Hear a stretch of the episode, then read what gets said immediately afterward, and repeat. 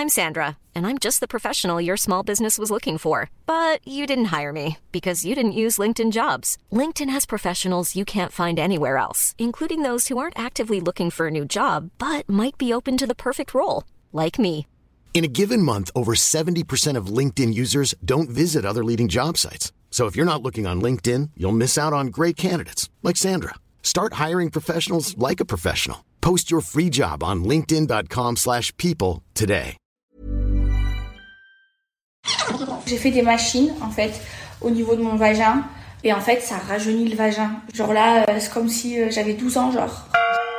Euh, je m'excuse quand j'ai dit 12 ans, je sais pas quoi, c'est, je me suis très très mal exprimée. En fait, je voulais dire ben, genre une, une foufoune, genre plus jeune, plus hydratée. C'était début septembre, Maeva Guénam, influenceuse aux 3 millions d'abonnés sur les réseaux sociaux, fait la promotion de séances d'électrostimulation afin de rajeunir son sexe. Polémique, excuse de la jeune femme de 24 ans, la ministre Marlène Schiappa qui interpelle le Collège national des gynécologues et obstétriciens français et s'interroge sur le fait que certains gynécos promeuvent des pratiques chirurgicales non prouvées par des études scientifiques. Salut, c'est Anne-Laetitia Béraud et dans cet épisode de Tout s'explique, on va parler de vulve, de vagin, d'injonction esthétique. Non, on ne va pas enfoncer Maëva Guénam pour ses propos, mais remettre à plat quelques notions d'anatomie du sexe féminin et s'interroger aussi sur ces dictates qui pèsent de plus en plus sur les parties intimes des femmes. Pour échanger, l'invité de cet épisode, Julia Marioni, je suis gynécologue médicale. Je suis la secrétaire générale de la Fédération nationale des collèges de gynécologie médicale. C'est quoi la différence entre un vagin et une vulve? C'est une bonne question, c'est très important de l'expliquer aux femmes, c'est pas du tout la même partie du corps. Donc la vulve, c'est la partie externe des organes génitaux féminins. Ça comprend donc le clitoris avec le capuchon clitoridien, c'est la peau qui recouvre le clitoris, puis ça avait en dessous les grandes lèvres, puis plus intérieur à l'intérieur des grandes lèvres, les petites lèvres. Alors que le vagin, c'est un tube musculaire et élastique, donc qui est à l'intérieur du corps, au fond du vagin, à l'intérieur du corps, c'est bien c'est le col de l'utérus.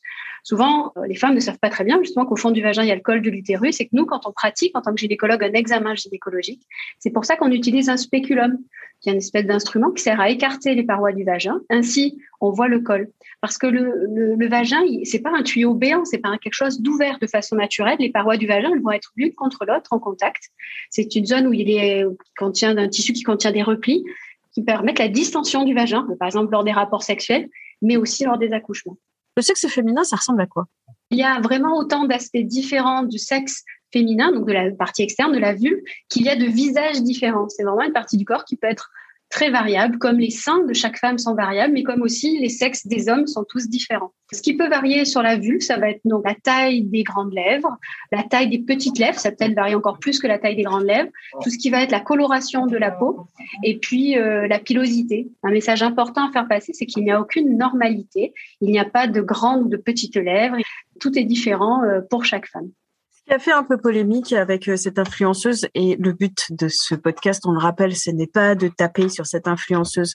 Elle disait, il faut entretenir euh, son sexe. Et alors, c'est quoi l'entretien du sexe féminin pour être en bonne santé? Est-ce qu'il y en a? Non, il n'y a pas d'entretien particulier du sexe féminin normal. On va dire chez une femme qui a, qui a pas de problème particulier, qui n'a pas eu de traumatisme lié aux accouchements, etc. Si on part de l'hygiène, il faut une hygiène normale, pas excessive, avec des produits d'hygiène adaptés. Éviter tout ce qui va être douche vaginale, qui en fait va plus déséquilibrer la flore vaginale, qui est le corps est très bien fait. Il y a des défenses immunitaires qui sont là pour le vagin. Il n'y a pas besoin de le nettoyer. Donc on utilise juste des produits d'hygiène intime pour la partie extérieure et c'est tout. La question des poils aussi souvent, elle est un peu suggérée, euh, c'est-à-dire que par les patientes, aujourd'hui la mode, c'est une épilation qui va être complète ou quasi complète. Et il faut aussi rappeler que les poils ont leur intérêt. C'est-à-dire qu'ils vont, euh, pareil, pour l'équilibre de la peau, l'équilibre de la flore cutanée, qui permet la défense contre les infections, mais ça joue aussi contre l'hydratation, parce que au niveau des poils, il y a aussi du sébum qui est sécrété, et donc on se retrouve avec des patientes qui après ont des vulves qui vont être plus irritées, plus sèches, et j'aurais tendance à dire aussi, la mode peut changer, donc attention aux femmes qui font des épilations définitives. Donc ça, c'était plutôt pour le côté hygiène, mais effectivement, si on parle purement de musculature ou autre, il n'y a rien de spécial à faire chez une femme qui n'a pas de problème particulier au niveau de son vagin. Il n'y a pas d'entretien, il n'y a rien qui soit nécessaire de faire. Tout ce qui va être rééducation, c'est pour une femme qui a accouché ou qui a des problèmes de fuite urinaire ou autre. Voilà. Mais donc, on n'est plus dans, dans Madame Tout le Monde, on est une femme qui va avoir un, un problème particulier à prendre en charge il peut y avoir des chirurgies sur le sexe féminin, par exemple de la chirurgie reconstructrice, construise une partie du clitoris qui a pu, euh, s'il y a eu excision. Il peut y avoir des chirurgies s'il y a une petite malformation, par exemple une bride à l'entrée du vagin qui empêche soit l'écoulement euh, du flux, soit euh, empêcher la pénétration. Par exemple, il peut y avoir, et aussi, et ce sont différentes chirurgies, la chirurgie esthétique vous avez bien explicité la situation, c'est-à-dire que on a des situations médicales et on a des situations de chirurgie esthétique. Les situations médicales, et les, par exemple, il existe des vaginoplasties, donc la reconstruction euh, du vagin chez des femmes qui, après des traumatismes obstétricaux, ont des béances vaginales qui veulent occasionner des symptômes gênants, donc c'est pas de l'esthétique. Hein. Après, bien sûr, tout ce que vous avez cité comme malformation, etc. Ce qui va être dans les techniques qui sont euh, pas tout à fait de la chirurgie parce qu'il n'y a pas de, de ça va être tout ce qui est laser. Le but de ces euh, techniques, c'est d'améliorer l'hydratation et la souplesse vaginale. Ces lasers, ils sont étudiés et proposés à toutes les femmes qui vont avoir une sécheresse vulvo-vaginale. Ça peut être proposé aux femmes qui ont eu un cancer du sein, à qui on peut plus donner d'hormones pour essayer d'améliorer l'hydratation du vagin. Ça concerne aussi des femmes qui ont eu de la radiothérapie ou de la curithérapie, mais on n'est pas sur de la chirurgie esthétique. Est-ce que vous, en tant que praticienne, est-ce que vous avez beaucoup de demandes de chirurgie esthétique? On en a de temps en temps. C'est pas non plus euh, extrêmement fréquent, mais c'est peut-être un peu sous-estimé parce que certaines femmes n'osent pas nous le dire qu'elles ont été opérées. Je pense qu'il y a une certaine honte aussi par rapport à ça. Je crois qu'il faut se rendre compte que depuis plusieurs années, les femmes vont se questionner un peu sur la normalité. Je redis ce terme parce que c'est extrêmement important de leur partie génitale. Tout ça à cause des dictates euh, esthétiques et véhiculée principalement par la pornographie. Bien sûr, il n'y a pas que les parties génitales qui sont soumises à ces dictats de beauté. Hein, les injonctions physiques imposées aux femmes, il y en a plein. Mais ça s'est étendu, effectivement, euh, y compris euh, à la vulve. Donc, en ce qui concerne purement euh, la, la, principale, effectivement, chirurgie esthétique de la vulve, qu'on appelle la nymphoplastie, donc qui est la réduction des petites lèvres, c'est pour les femmes qui considèrent que leurs petites lèvres dépassent trop qu'elles pendent, c'est souvent ce qu'elles nous disent, qu'elles les gênent pour faire du sport, pour euh, faire du vélo, pour euh, du cheval, enfin voilà ce qu'elles nous argumentent. Alors, je pense que chaque femme est libre et heureusement bah, d'avoir recours à la chirurgie esthétique qu'elle veut pour n'importe quelle partie de son corps. Ce qui est dommage et ce qui est dérangeant, c'est que ces femmes pensent qu'elles ne sont pas normales quand elles vont y avoir recours, donc si elles présentent aucune gêne, et qu'on est en train de créer petit à petit une normalisation du sexe féminin.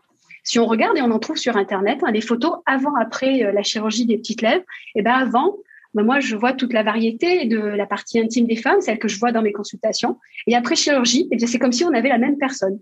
Toutes les vulves sont exactement les mêmes, si possible sans poils et sans rien qui dépasse. Et en tant que gynécologue, je suis choquée parce que cet aspect-là, c'est celui d'une vulve d'une femme avant la puberté.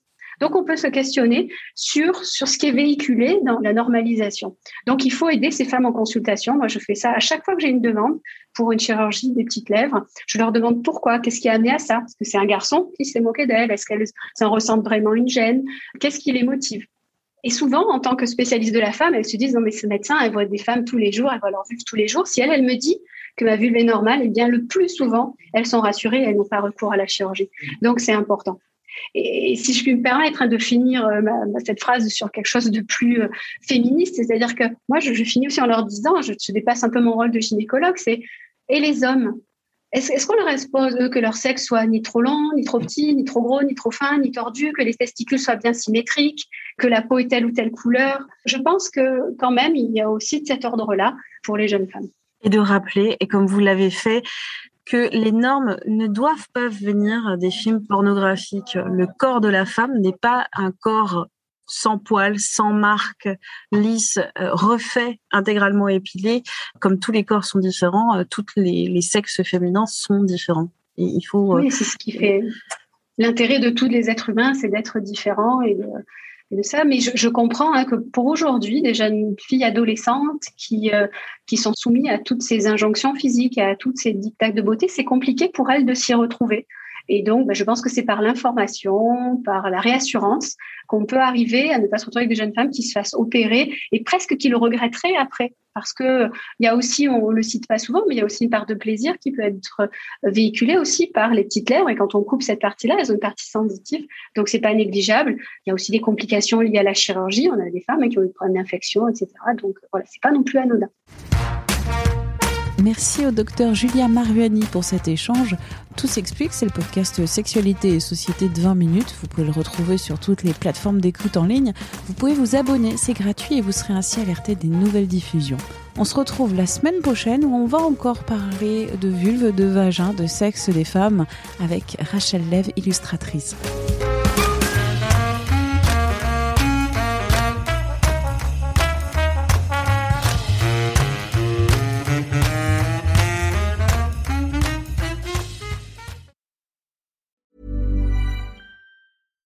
When you make decisions for your company, you look for the no-brainers. And if you have a lot of mailing to do, stamps.com is the ultimate no-brainer. It streamlines your processes to make your business more efficient, which makes you less busy. Mail checks, invoices, legal documents, and everything you need to keep your business running with stamps.com. Seamlessly connect with every major marketplace and shopping cart Schedule package pickups and see your cheapest and fastest shipping options from different carriers. With rates up to 89% off USPS and UPS rates. And with the Stamps.com mobile app, you can take care of mailing and shipping wherever you are. Make the same no-brainer decision as over 1 million other businesses with Stamps.com. Sign up with Code PROGRAM for a four-week trial, plus free postage and a free digital scale. No long-term commitments or contracts. That's stamps.com. Code program.